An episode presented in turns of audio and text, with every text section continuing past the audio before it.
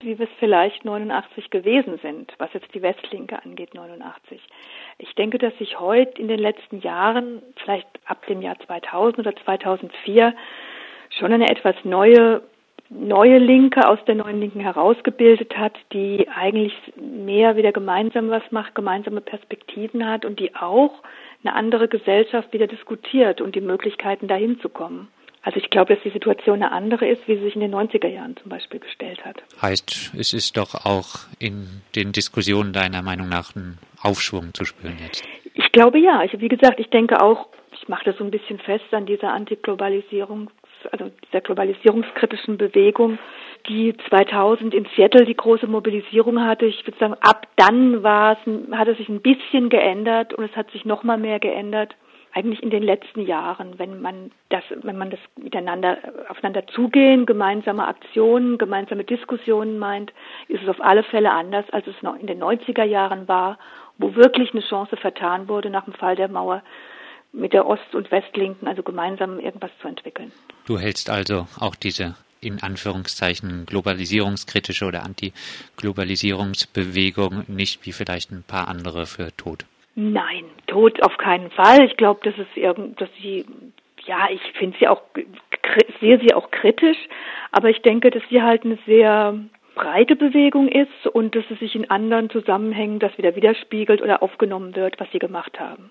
Und ich glaube, dass zum Beispiel also dieses Buch, um das es ja auch geht, das heißt ja Was tun mit Kommunismus, in dem Renate und ich auch mitgearbeitet haben, dass dieses Buch auch so ein Versuch war, in Berlin zumindest, alles, was sich im linken Spektrum links von der Partei Die Linken tummelt, an einen Tisch zu kriegen und zu gucken, was man gemeinsam hat und wie man sich vielleicht eine gemeinsame kritische Haltung, eine radikal linke Haltung zur bestehenden Gesellschaft vorstellt. Du hast die Partei Die Linke jetzt schon angesprochen. Äh, in der Ankündigung ist auch von anmaßenden Namen der Partei die Rede. Parteien und also auch ein bisschen der Parteikommunismus sind aber dann deiner Meinung nach auf keinen Fall der richtige Weg. Nein, ich glaube, es sind auf gar keinen Fall der richtige Weg. Ich finde die Tatsache, dass es eine Partei links der Sozialdemokratie gibt, die es geschafft hat, im deutschen Parlament vertreten zu sein, halte ich für eine gute Sache, weil es dadurch eben auch Themen gibt, die vorher keine Themen waren in der parlamentarischen Öffentlichkeit, Anfragen gestellt werden können.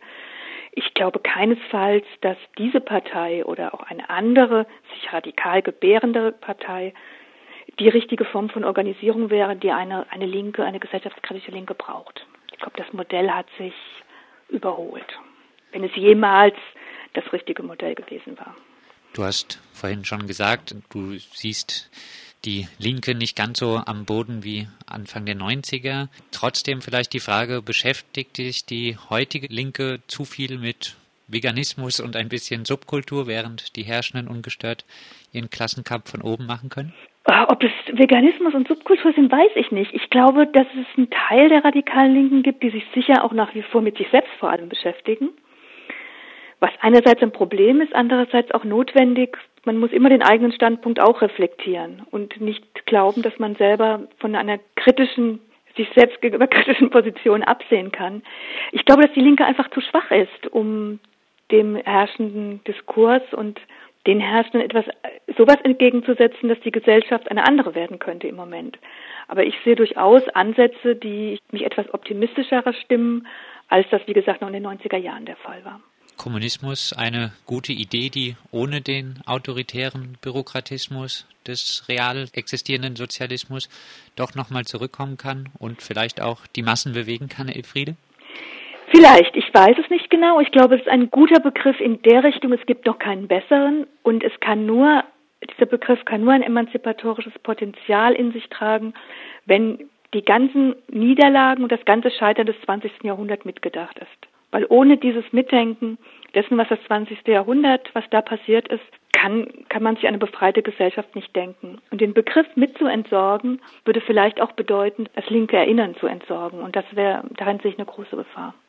Was hältst du für Schritte für notwendig, was die Organisierung, was den Diskurs angeht, um die Sprachlosigkeit innerhalb der sich als links definierenden Bewegung, die wenige Wirkmächtigkeit zu überwinden?